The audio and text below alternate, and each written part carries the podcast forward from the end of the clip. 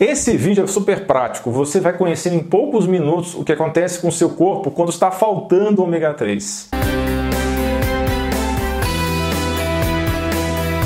Pessoal, somente um quarto das pessoas que assistem os vídeos se inscreve no canal. Mas por que você deve se inscrever? Que tal ter acesso a quase 600 vídeos do canal de saúde mais completo e diversificado do Brasil?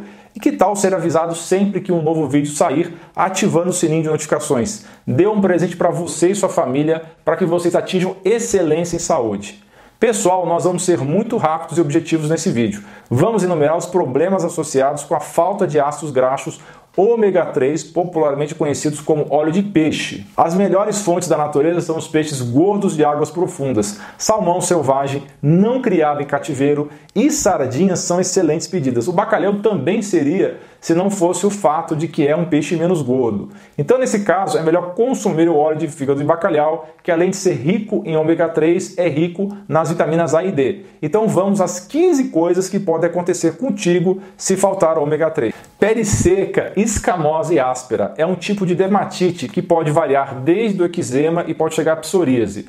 Então, quando você começar a repor ômega 3, percebe melhora nisso. A pele fica muito mais suave, hidratada e elástica. Olhos e cabelos secos. Ômega 3 também vai ajudar nisso.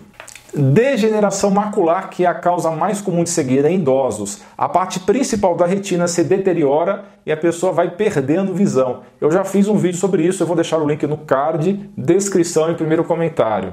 Arritmias, o coração bate de um jeito irregular que pode, em algumas circunstâncias, evoluir para o flutter ou fibrilação ventricular, que é quando o seu coração bate de um jeito que não impulsiona sangue para frente e você pode morrer por parada cardíaca. Outras vezes, a arritmia pode gerar coágulos que podem viajar do coração para os pulmões ou para o cérebro, gerando trombose pulmonar ou AVC. Então, usar ômega 3 pode ajudar a te prevenir disso. Fígado gordo, você poderia pensar que é o contrário, já que a gente associa gordura ingerida com gordura acumulada nos órgãos, o que não é verdade. O ômega 3 vai ajudar o fígado a trabalhar melhor e evitar gordura nesse órgão.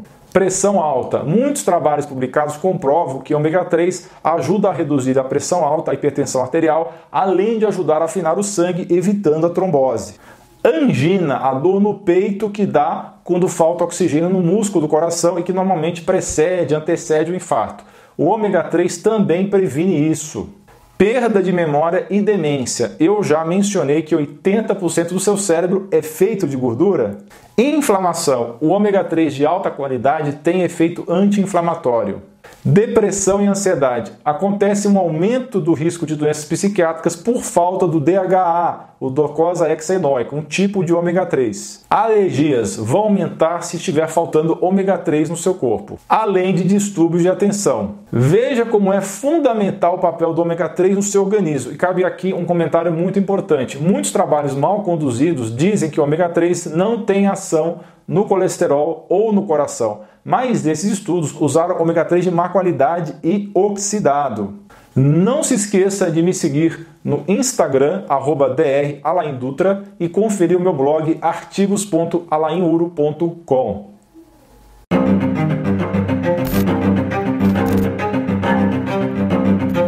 So we're in contact with carcinogens every single moment of our lives. Você não pode falar a palavra câncer, que é a mesma coisa que sentença de morte.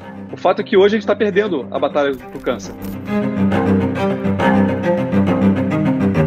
Vários médicos saem da faculdade com esse ideal de dizer assim: eu vou curar pessoas. De repente se descobrem que se transformaram em meros vendedores da indústria farmacêutica. Once you understand that cancer, the biology of cancer, most of the things that we do today make no sense. Eu digo para você com toda certeza, sentença não é tendência. Se você tiver bons hábitos de vida, você consegue naturalmente eliminar esse aumento de risco.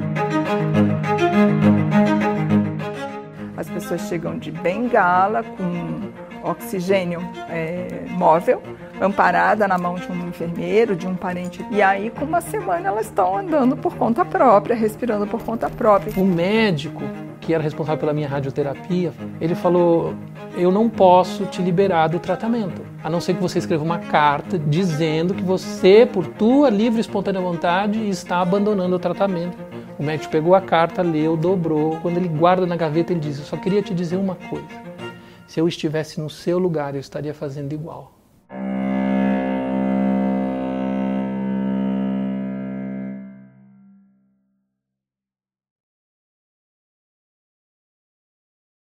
Você fera! Um grande abraço e um beijo no seu coração.